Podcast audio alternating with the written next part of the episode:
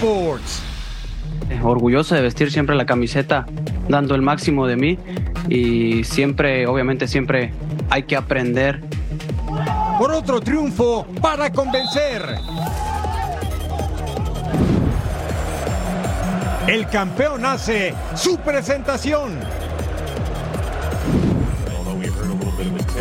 Julio está de regreso con los Dodgers. Despierta en el momento adecuado. Porque estamos listos para darnos un buen chapuzón, pero con estilo. Que ya comienza una nueva emisión de Total Sports.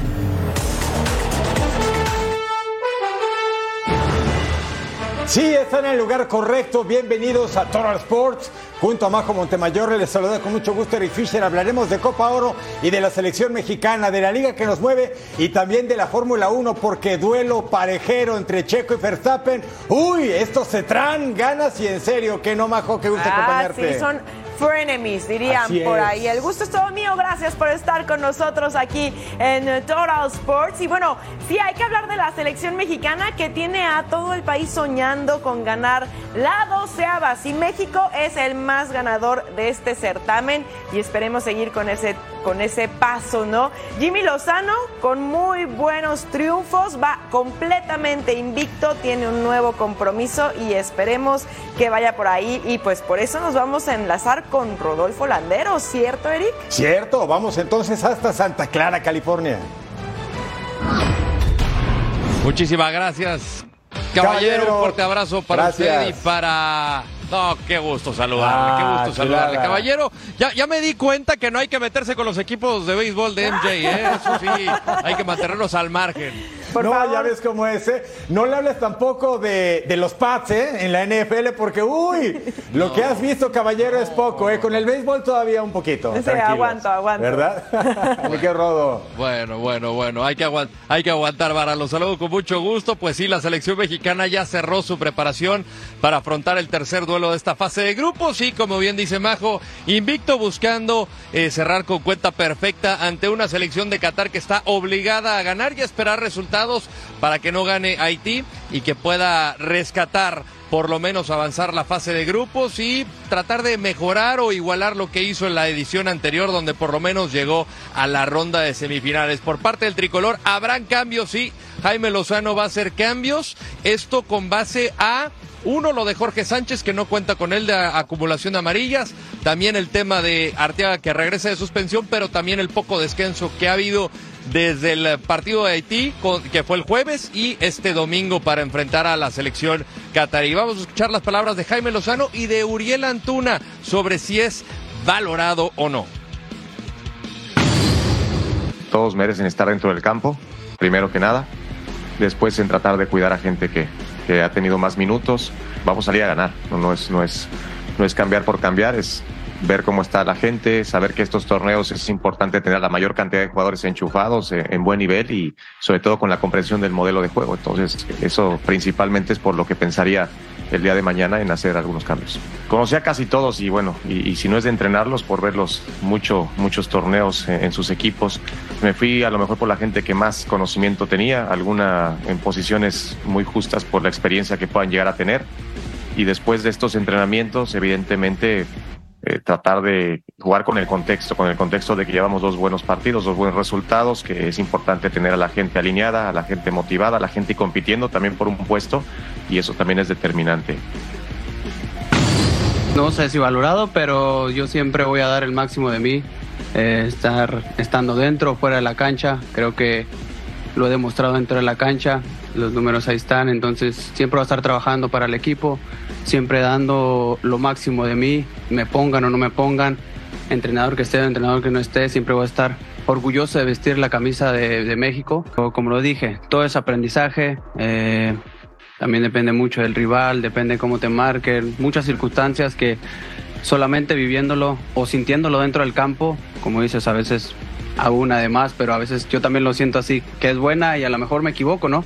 Pero nunca voy a, a dejar de intentarlo, ¿no? Siempre voy a estar intentando y si no me sale, lo voy a seguir intentando una y mil veces, ¿no?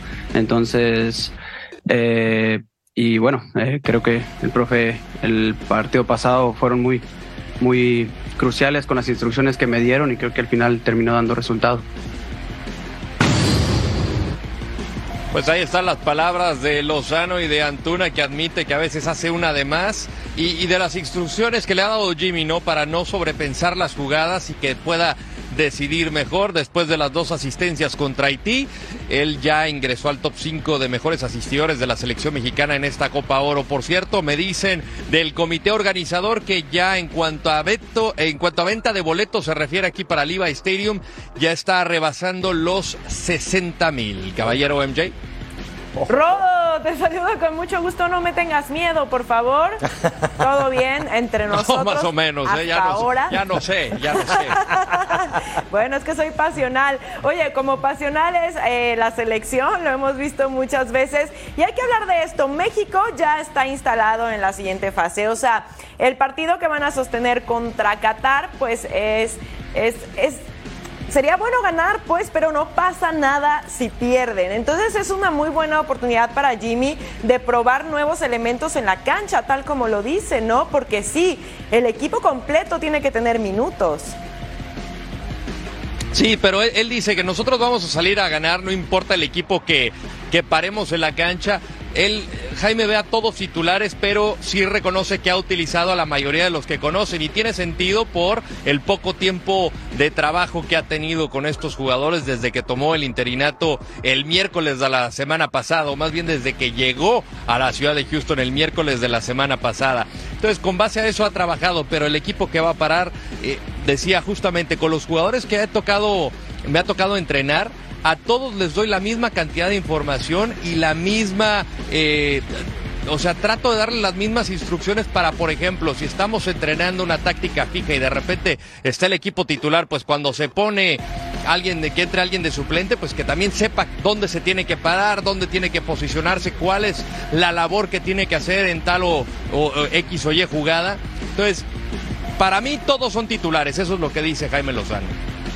Y sí, es que Jimmy Lozano tiene solamente seis partidos para ser evaluado. Y hablamos de seis partidos si llega a la final de la Copa Oro. Entonces, hacer muchos cambios sí suena un poquito arriesgado. Ahora, Miquel Rodolfo, su rival para este domingo, la selección de Qatar, que tiene un viejo lobo de mar en la dirección técnica, un hombre que está cumpliendo siete selecciones nacionales diferentes entrenadas. Tiene 70 años, también dirigió al Real Madrid, me refiero a Carlos Queiroz. Por supuesto que Qatar no es una potencia, pero es un hombre que sabe su trabajo y por eso siempre tiene una selección al pie de guerra, ¿no? Sí, Queiroz que ha estado dentro de Real Madrid, Manchester United, selecciones nacionales, eh, la verdad con un palmarés impresionante, pero sobre todo el currículum, ¿no? Y desde febrero está al mando de esta selección catarí, también es que no, no ha tenido mucho tiempo para trabajar, pero aquí tiene la oportunidad de clasificar a la siguiente ronda a costa de México, pero también eh, a la espera de lo que pueda suceder en el partido entre Haití contra Honduras. Vamos a escuchar las palabras de Queiroz, que también se dirigió a la selección mexicana. I hope uh, we can do it, playing uh, good football as as we did in the first and the second match. And, and that's it. Uh, we know that we play against a great team, fantastic players. I know Mexican football very well. I, I used to follow the Mexican league very often. So the, the, the potential of Mexican football, no matter which players they start the game tomorrow, uh, there is no that thing of uh, players they come to replace because all of them they are uh, players that they can uh, be uh, starting members in the national team. So we know we have a, def- a difficult job in front of us. Ahí están las palabras de Carlos Queiroz. Eh, al final no va a poder contar con Yusuf Abdurizag, este jovencito atacante de 23 años que suele jugar por la banda de la derecha, más pegado a la banda. Eh, por expulsión lo echaron en el último minuto ante la selección de Honduras y algo de lo que ha tenido que, corregir es, es, justamente esos detalles en el último minuto, ya que ha concedido gol en el último suspiro eh, de los dos partidos que lleva de la fase de grupos. Rodo, Rodo, tomando en cuenta precisamente los compromisos que ya jugaron ambas selecciones, tanto México como Qatar, ¿cuáles son esos puntos que México debería cuidar y cuáles debería aprovechar para anotar primero?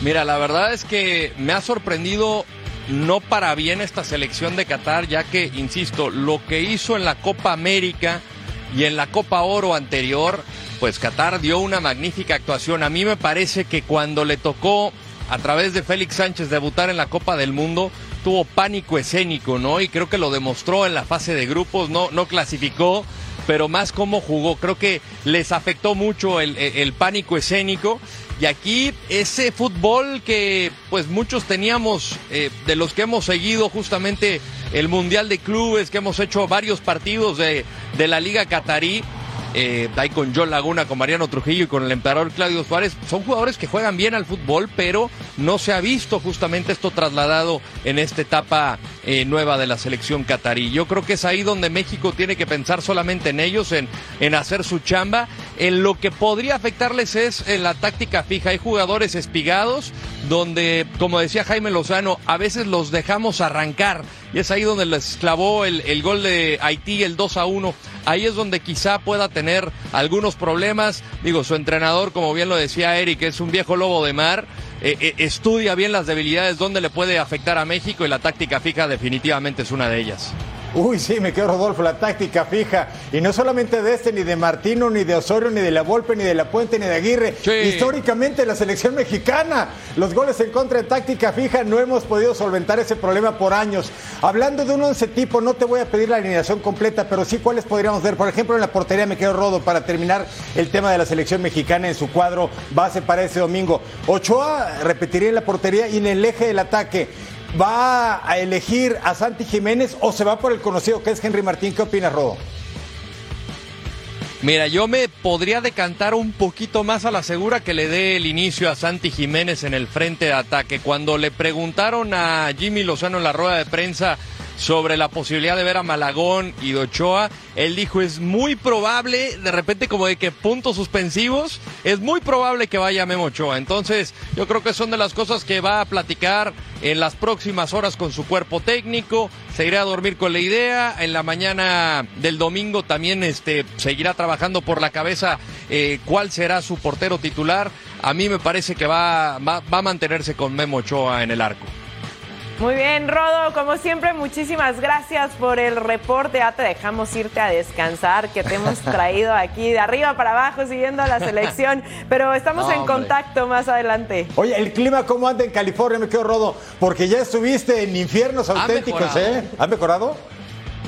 No, sí, ha mejorado. Mira, fíjate, cuando estás en el sol, eh, sí hace bastante calor. Estamos hablando de cerca de los 94 grados Fahrenheit con un 30% de humedad. En el sol sí se siente. Creo que eso lo va a resentir el primer partido que va a ser la selección de Jamaica contra San Cristóbal y Nieves, porque recordar el Levi Stadium es un estadio que está abierto. Entonces, cuando el sol empieza a pegar, lo va a resentir. Ahora bien, también hay una brisa fantástica aquí en el área de la bahía que, que logra alivianar. Ya para cuando juegue México contra Qatar, la, la temperatura va a estar similar a como estamos ahorita, ya bajando por ahí debajo de los 80 grados. Entonces, magnífica la temperatura para jugar al fútbol. Maravilloso, Buenísimo. Rodo, gracias, como siempre, abrazo grande hasta Santa Clara, California. Abrazo y que ganen los Cowboys en la próxima temporada. ¿Qué? Me gusta. ¿Ya quieren que la me salga andar, otra vez? Fiorlanderos. Ah. Otro vaquerito. Qué hermoso, ¿eh? Ay, no, mejor- mira, Bueno, mejor esto. A lo que venimos. México contra Qatar este domingo a las 9 de la noche, tiempo del Este, 6 Pacífico, desde el Levi Stadium en Santa Clara, California, así en el área de la Bahía, en estadio abierto y con buena temperatura, según dijo Lord Landeros, que así sea y que sea triunfo mexicano. Sí, eso sin duda, pero eh, pues no hay que caer en excesos de confianza, ¿no? Ah, eso es bien importante porque de pronto le pasa históricamente a la selección mexicana que va con buen paso, se confían y se tropiezan. Estoy totalmente de acuerdo contigo, te la compro. No perdamos la dimensión. Los que sí se van a poner intensos son los compañeros de punto final. Sin ¿eh? confianza. Ah, sí, cómo no. Estos muchachos están que arde. Después del México Qatar, cobertura especial. Este domingo a las 11.30 de la noche del Este, 8.30 de la noche del Pacífico. En vivo el mejor análisis futbolero del continente americano, hecho por quienes hablamos español aquí en Fox Deportes. Momento de definición en la Copa Oro y varias selecciones tienen su velita prendida y se juegan todo en la última jornada de encuentros en esta primera ronda. Por eso vamos a dar una vuelta a todo lo que ocurre en las diferentes concentraciones de la Gold Cup. La Copa Oro llega un momento crucial, duelos decisivos en la fase de grupos. Haití y Honduras se miden en actividad del grupo B. El cuadro que dirige Gabriel Calderón no se confía ni de que el empate les alcanza y tampoco de la ausencia que tendrá el conjunto catracho tras la lesión de Albert Ellis. El planteamiento está claro, vamos a salir a ganar. Es cierto que, que matemáticamente un empate podría valer, pero nosotros somos ambiciosos, creo que tenemos herramientas suficientes para poder ganarle a Honduras y el plan es ir a por el partido, sin duda, intentar ganar, ser eh, agresivos, ser eh, ambiciosos, respetuosos y sobre todo ganadores. La verdad que estamos todos contentos y con muchas ganas de jugar la final que nos espera mañana. En tanto que Honduras, a pesar de sus bajas por lesión, saldrá a buscar la victoria que lo coloque en la siguiente fase. Va a ser un partido intenso, como han sido los dos anteriores de, eh, de esta Copa, y bueno, eh, lógicamente necesitamos ganar para, para poder pasar a la, a la siguiente fase y bueno, en eso, en eso estamos, estamos trabajando. Haití es un equipo rápido, fuerte, ordenado. eh, y seguramente va a ser complicado, pero confiamos mucho también en lo que, en lo que veni- venimos haciendo, venimos mejorando y bueno, el último partido creo que lo hicimos muy bien y esperemos seguir en esa, en esa senda. En más actividad de la Copa Oro, Jamaica se enfrenta a St. Kitts y Neves, el combinado más débil del sector. Y aunque el partido parece de trámite, las intenciones de los Reggae Boys van más allá que solo la victoria, pues buscarán golear para quitarle a los Estados Unidos la primera posición del grupo y con ello evitar a México en las semifinales. Estados Unidos busca su pase a cuartos de final ante Trinidad y Tobago. El cuadro de las barras y las estrellas regresó a la competencia después de golear a San Kitts y Nevis y suma cuatro puntos, mientras que los trinitarios eh, llegan a este compromiso con tres unidades y en caso de sorprender podrían dejar fuera a su rival directo.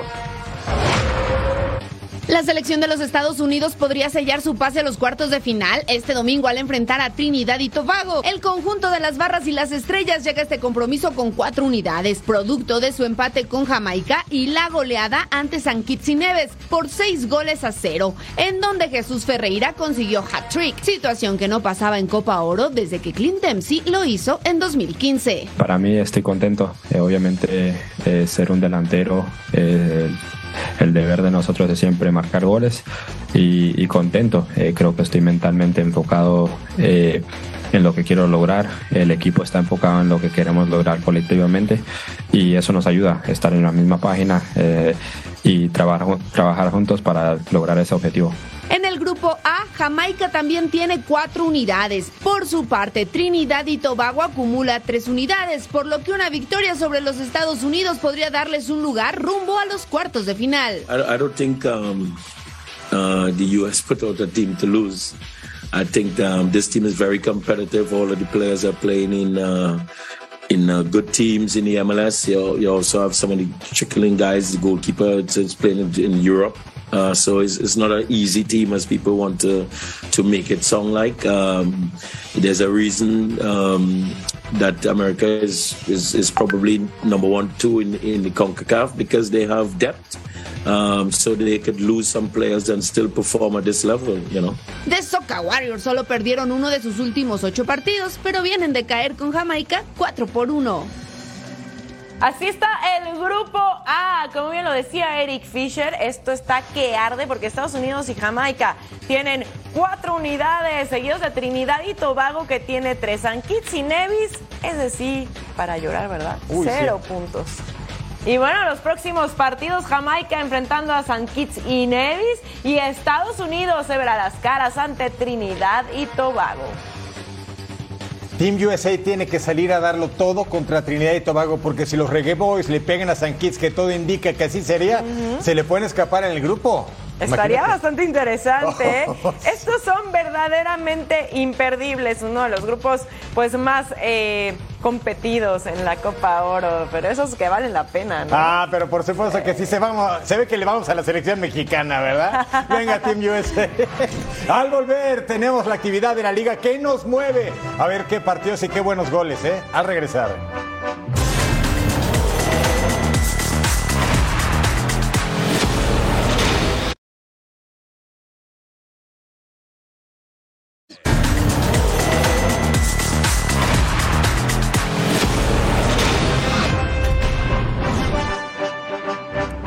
La Liga MX, nos vamos hasta el centro de México. Tierra Potosina, el Atlético de San Luis contra Rayados de Monterrey, el superlíder del torneo anterior.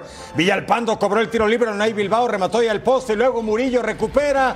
Va a mandar el centro tras el desborde por derecha. Ricardo Chávez remata de cabeza en el área y la voló, pero jugada bien trabajada de este equipo que ya no dirige más Andrés Jardine, ahora es Gustavo Leal, también brasileño y de apenas 37 años, el segundo técnico más joven actualmente en la liga que nos mueve. John Murillo, el venezolano, le pegó hacia la pelota y Esteban Andrada solamente de seguridad, pero uy, esa pelota estaba brava y a punto de irse, pero seguíamos 0 a 0. Maxi Mesa para Jordi Cortizo, amaga el servicio para Rogelio Funes Mori y este 9 es un auténtico killer, 13 goles en la temporada regular anterior, vence la meta de Andrés Sánchez, el hombre que se hizo titular por la lesión de Trapito Marcelo Barrovero, hoy fuera de la institución y rayados del Tano Ortiz. Tenía la ventaja 1-0. Güemes para Murillo, controla en el manchón penal y Eric Gutiérrez se barre indiscriminadamente y el árbitro decreta pena máxima a cobrar Ángel Saldívar, ex de Chivas, está préstamo y hasta el fondo vence la meta de Esteban Andrada.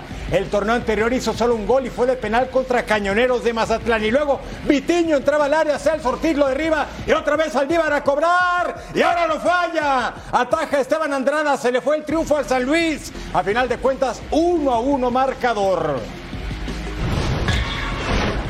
que yo no iba a me comprometer con los puntos justo por partidos como la de hoy, que te pone dos balones en el palo y los tres puntos no llegan.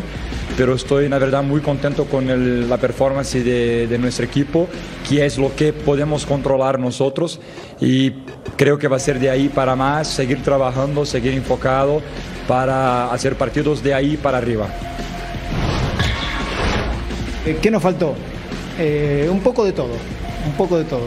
Voy a hacer hincapié mucho, por momentos nosotros jugamos bien, por momentos no me gustó, por momentos abusamos mucho del pelotazo, por momentos sí jugamos, por momentos es el equipo que quiero, por momentos no es el equipo que quiero. Es un proceso que no es fácil quizás introducirle en la cabeza a los jugadores ciertas cosas que uno pretende en la cabeza, pero es el trabajo mío que yo tengo que mejorar día a día. Que nos faltó un gol más también. ¿Tuvimos posibilidades? Sí, claro, tuvimos posibilidades. ¿Tuvieron posibilidades de ellos que nos concretaran el segundo gol? Sí, también.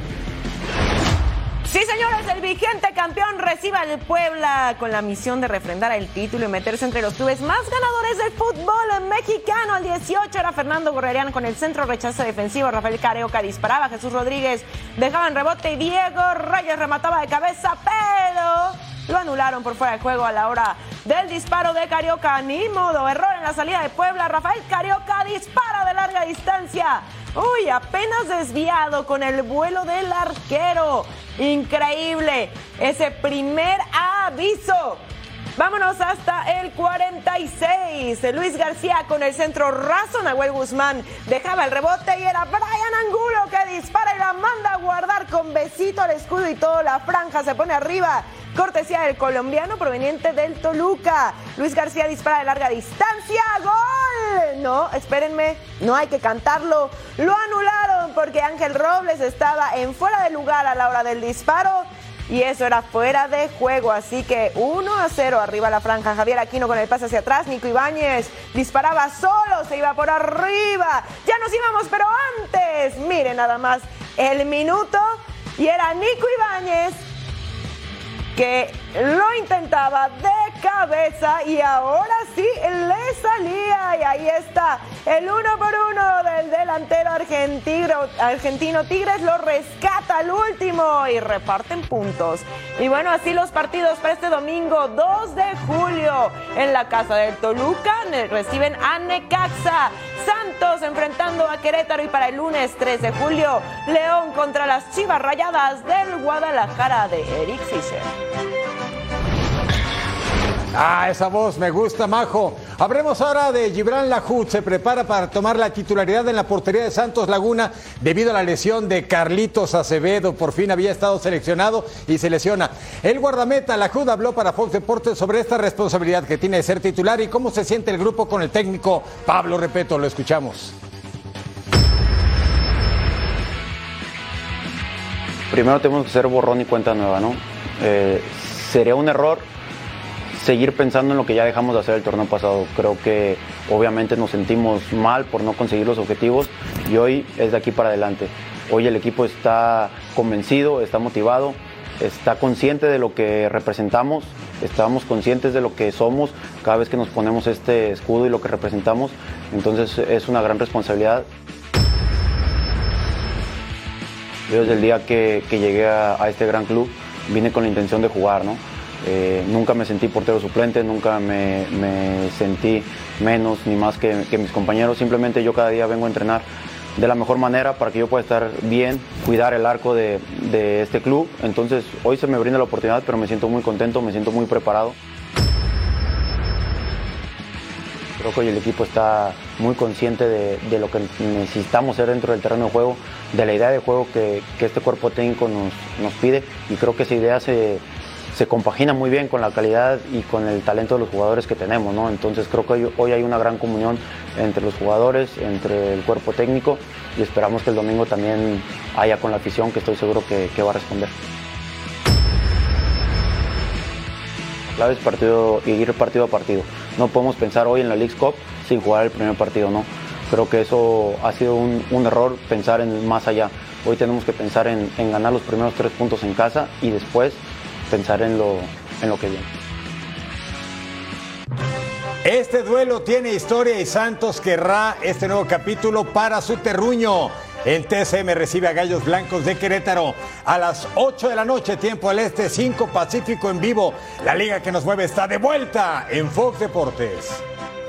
Hemos tenido sorpresas en esta jornada 1, empates también, repartiendo puntos. Es importante que desde la primera jornada se vayan definiendo bien los caminos, ¿no? Totalmente El empate de acuerdo. creo que no nos alcanza. O sea, es como, bueno, pero mejor sería ganar, señores. Ah, totalmente de acuerdo. Nada se parece al triunfo, dirían por ahí. Ah, Entonces, sí. con Pensé fuerza. que ibas a decir nada, ¿le parece? Que la traes contra mí hoy.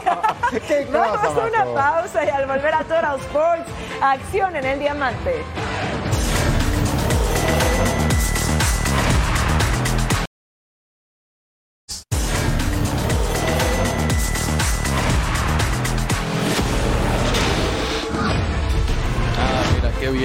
Primer partido de un aficionado de los Yankees. Viene a batear. Batazo peligroso hacia el derecho. Esto podría tapar. Y no, que va. Se fue para allá. Para allá, para donde trotan los caballos. Goldsmith con dos hombres en base. Y así, en un abrir y cerrar de ojo, los pájaros rojos están volando alto. 3 por 0 ganando San Luis. Más. Palo grande, difícil, complicado e imposible. Se acaba de ir para allá, para allá, para donde trotan los caballos. Nolan Gorman es el cuadrangular número 16 de la temporada para el segunda base de San Luis. San Luis de nuevo atacando en esa entrada línea. La pelota va a picar de imparable. Se va a ir a las profundidades del Bush Stadium. Goldsmith está anotando sin problema alguno. Están enviando la décima carrera y se ha convertido esto ya en una paliza en contra de los Yankees. El viento está despeinando a todos en San Luis. Y si usted usa peluquín, ni se le ocurra acercarse. Está cayendo de nueva cuenta la lluvia todo lo que da. Batazo elevado, grande, difícil, complicado imposible. se acaba de ir para allá, para allá, para donde trotan los caballos. Power, séptimo cuadrangular de la temporada. Viene el pitcher hacia el home, batazo, bien, por el lado de la tercera base. Ha caído el out número 27. Vámonos al Rogers Center. Los Red Sox enfrentando a los Blue Jays en la primera baja. Cutter Crawford en la lomita enfrentando a George Springer. Y adiós, Doña Blanca, por todo el izquierdo, su décimo segundo de la temporada. Y abría la pizarra Toronto arriba, 1 a 0, tercera alta, Rafael Devers. Con el home run por todo el central, su vigésimo en la temporada, anotaba Justin Turner. Bobby Shedd con otro home run por todo el izquierdo, décimo quinto en la temporada de regalo para los aficionados. 2-2 y volvemos a empezar. Hombre en primera, la quinta alta, Justin Turner, doble profundo del jardín central, anotaba Rob Refsnyder. En la octava baja con hombre en primera, Matt Chapman llegaba al bat y que hace ¡pum! Adiós, Doña Blanca, por todo el derecho. Su décimo primero en la temporada y anotaba Vladimir Guerrero Jr. 6 a 5. Justin Turner con el home run. Ahora por el izquierdo. Esa Doña Blanca estuvo por todo el estadio en la novena alta. Su décimo tercero en la temporada 7 a 5. Hombres en posición de anotar en la novena baja. Y acá el sencillo jardín derecho, George Springer anotaba también, mandan a Bobby Sett al plato y sacan ahí a Connor Wong para el out 27. Ganan los Red Sox, señores, 7 a 6. Bueno, después de un juego de muchos batazos, vamos a la cara opuesta de la moneda. Twins contra Orioles en Camden Yards. Mire, este atrapada de Austin Hayes. Bonita y lo que le sigue al batazo profundo de Byron Buxton de los Twins. Sí, se ganó el aplauso del respetable. Mire, aguante volteado el vuelo. Y véalo en cámara lenta. Ah, qué jugada, eh, chulada en la tercera alta. Cuarta alta. ¿Quién batea? Joey Galo, el pico de gallo, lo manda hasta la grada más lejana, cuadrangular. 15 la campaña, está bateando el Angelito solamente para punto 195, pero en hombrones anda destapado. Y luego el venezolano Anthony Santander. ¿Y qué pasó con Max Kepler? Se quedó con esa pelota. Es out, increíble. Hasta la cámara lo perdió. Usted no lo va a perder. Sígalo, sígalo, sígalo. ¡Uy! ¡Qué atrapada en los 318 pies! Y a Max Kepler y luego con dos outs, pisa la inicial Donovan Solano. Se acabó el juego, triunfo de Minnesota, 1-0 sobre Baltimore. PNC Park para ver a los Brewers contra los Pirates. En la primera alta, Rory Toyes con elevado de sacrificio al izquierdo. Christian Jalic llegaba hasta la almohadilla para inaugurar la pizarra y poner las cosas 1 a 0. Segunda alta, Christian Jalic llegaba al bat y ¿qué hace? El batazo al jardín derecho. La bola sale del estadio. ¿Dónde quedó? Miren, hacia los barcos. ¿Qué tal? Home productor de tres carreras. Sí, dame esos cinco. Cabeza de queso, 5 a 0. Sexta alta, casa llena. Jesse Winker. Doble al jardín central. Blake Perkins, Raimel Tapia y Christian Jodic anotaban 9 a 0 y esto ya era una paliza. Séptima alta. Raimel Tapia con el batazo al jardín derecho. Y sí, señores. Párense porque Doña Blanca se fue. Le ponen el sombrero de queso también. 11 a 2. Octava baja. Jack Suwinski pega el batazo al jardín central. Home y es productor de dos carreritas. Es su número 17 en la temporada para Siwinski. 11 a 3. Misma octava baja, Tucupita Marcano y manda el triple al jardín central. Christian Jalic no la atrapa. ¿Qué haces? Con Joe y Henry Davis anotaban. Los Brewers ganan 11 a 8. La está pasando bien, la va a pasar aún mejor. Vea este juego, ¿eh? Padres contra Reds en Great American Ballpark. Luego Fernando Tatis Jr. así baila el de San Pedro de Macorís en el ritmo. El dominicano, batazo por el derecho, anotó Grishman 1-0. El equipo de Padres. Luego Matt McLean, batazo hasta el fondo del central. Stephenson anota 1-1 el partido. Sexta alta, Juan Soto, otro dominicano, pero este de Santo Domingo, con hombres en primera y segunda. Tablazo de cuadrangular productor de tres carreras, 4 a 1 los padres. Misma entrada, Manny Machado. ¿Qué va a hacer Manny? Sí, a volársela. 379 pies, el 10 de la campaña para el Super Manny Machado. 5 a 1, San Diego con la ventaja. Séptima alta, otra vez Tatis Jr. Batazo de hit entre segunda y tercera. Jason Kimanota y la celebración de Tatis a su puritito estilo. Y luego Manny Machado, el número 11 de la campaña, conecta la bola que lanzó Alec Mills. Anota 10 a 1. Segundo vuela cercas en el partido para este hombre que está on fire. Pero otro on fire, Jonathan India. Tenía bases llenas y ¿qué hace? Se vuela la barda. Grand Slam, con ron con casa llena de Jonathan India. Ponía a los Reds en el juego de vuelta. 10 a 5 marcador, pero ¿qué cree? La novena baja Matt McLean. Conecta batazo, Hansel Kim, lanza Bogarts. En la primera, Cronworth. Doble matanza. 12 a 5 el triunfo de Padres sobre los Reds. Otros resultados, Mets ganan los Giants 4 a 1. ¿A qué duelo de muchas carreras? Oakland vence por una ventaja a los Chicago White Sox. Phillies apalea sin misericordia a los Washington Nationals y los Rangers de Texas. Superlíderes 5 a 2 a los Houston Astros campeones. Recuerden que tenemos una cita este martes 11 de julio para disfrutar juntos el All Star Game desde Seattle a las 7 de la tarde tiempo del Este, 4 de la tarde tiempo del Pacífico, completamente en vivo aquí en Fox Deportes.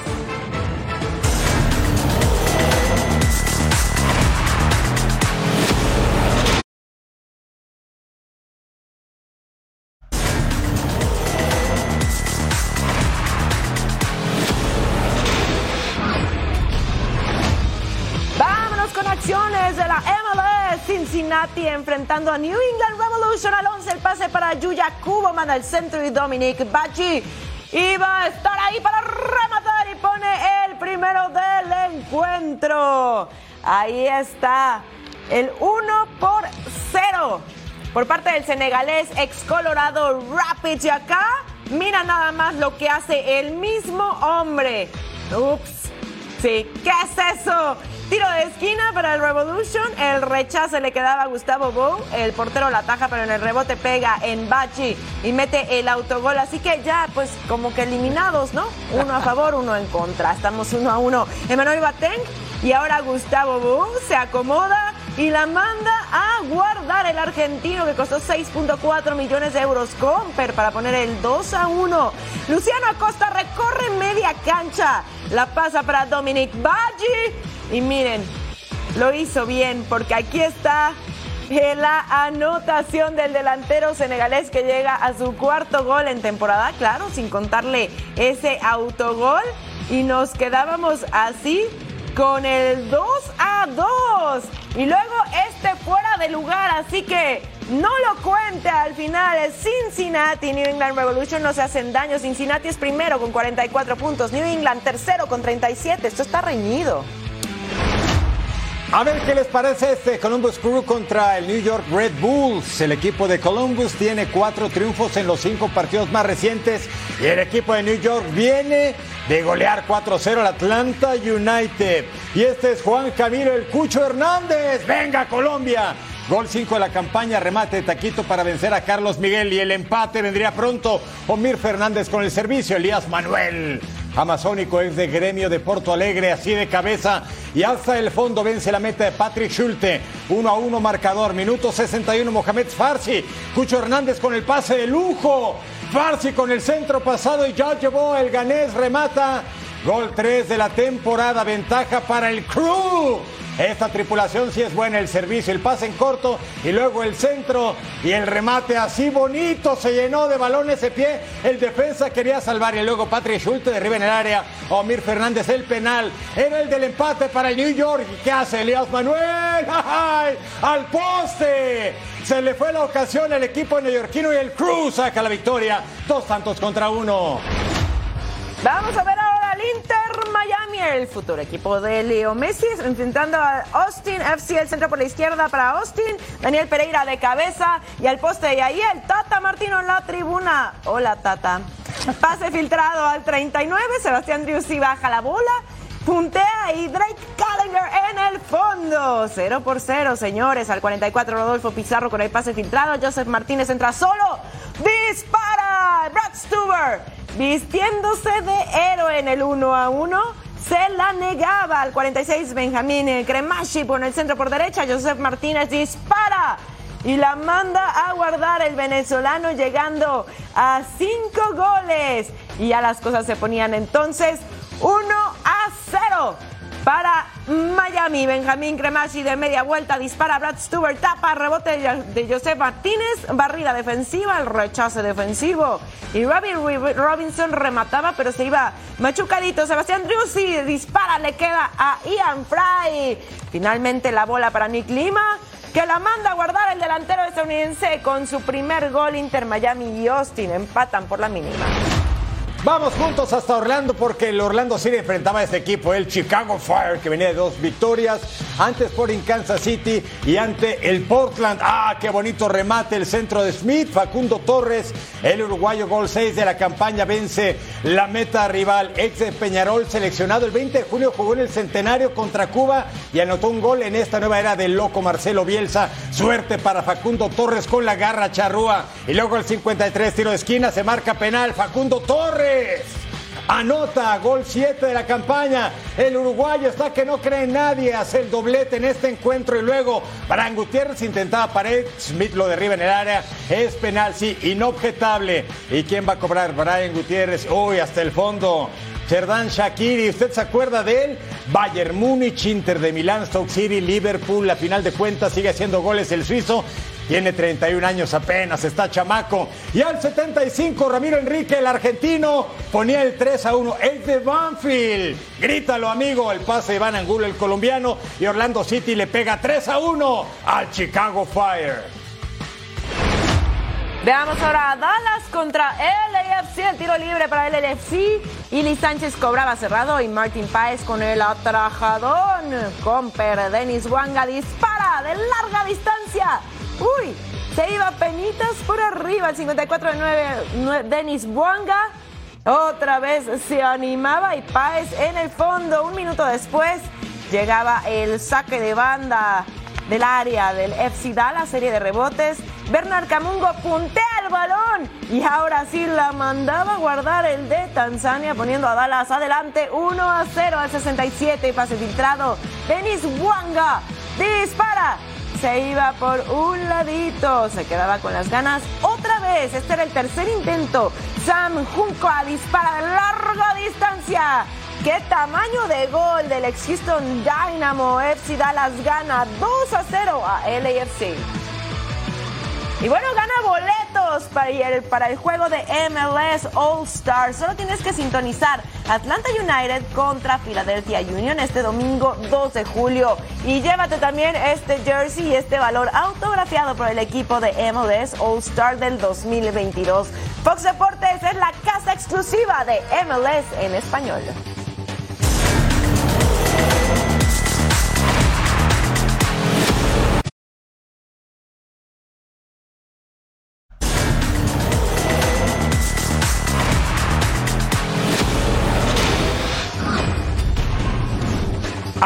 Puertas, señores. Se va a jugar la primera de compromiso. Sí, como pelea de gallos. Del lado azul, Max Verstappen. Del lado rojo, Checo Pérez. Carrera Sprint, Gran Premio de Austria, Fórmula 1. Vea qué batalla entre los compañeros de equipo. Red Bull hizo el 1-2 en la segunda sprint race de la temporada. Pero la polémica llegó. Checo le ganó la posición a Verstappen con una arrancada. Pero el neerlandés no iba a permitir eso. En el ataque de Max, el mexicano le cerró el paso y su compañero casi sale del trazado. El auto del campeón volvió al ataque y ahora fue el tapatío quien se quedó prácticamente sin pista y tuvo que abandonar la misma.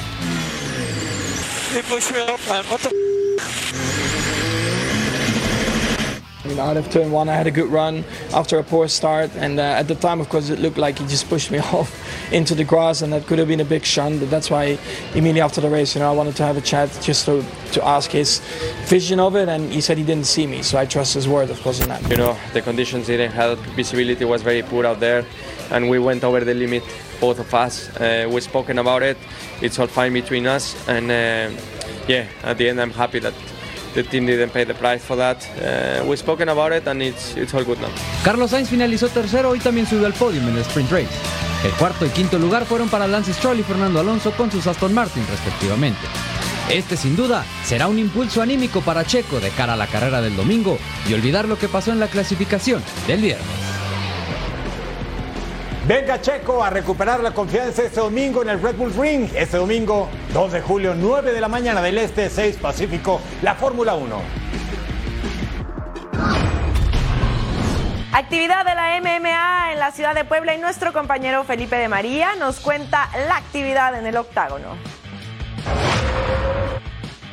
Compañeros de Fox Deportes y a toda la gente que nos ve a través de estas pantallas, bueno, ha terminado esta noche de grandes combates aquí en el Teatro Explanada de la ciudad de Puebla con Lux 033 y lo que hemos visto ha sido simplemente espectacular. El nuevo campeón de las 135 libras es el poblano José Roura que luego de cinco impresionantes asaltos en donde el público se puso de pie, se lleva el título y se convierte en el segundo campeón de esta categoría en todos los tiempos una pelea espectacular que se vio minuto a minuto, round por round, de una manera de verdad increíble. El público estaba de pie y bueno, qué hablar de la pelea coestelar de la noche en donde Babyface Francesco Patrón se lleva una decisión sobre Luis Meraz, una decisión bastante cerrada, pero que le funciona también al poblano para seguirse metiendo en los mejores, en las mejores posiciones de las 145 libras. Así que tenemos un nuevo campeón y nos vemos en el próximo evento de Lux Fight League que será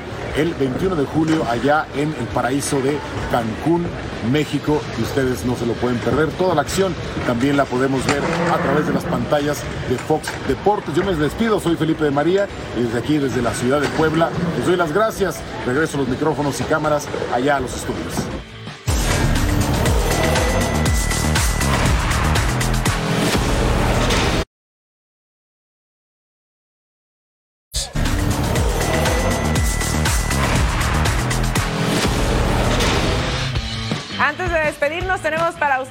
Recomendaciones en la dosis diaria, completamente en vivo.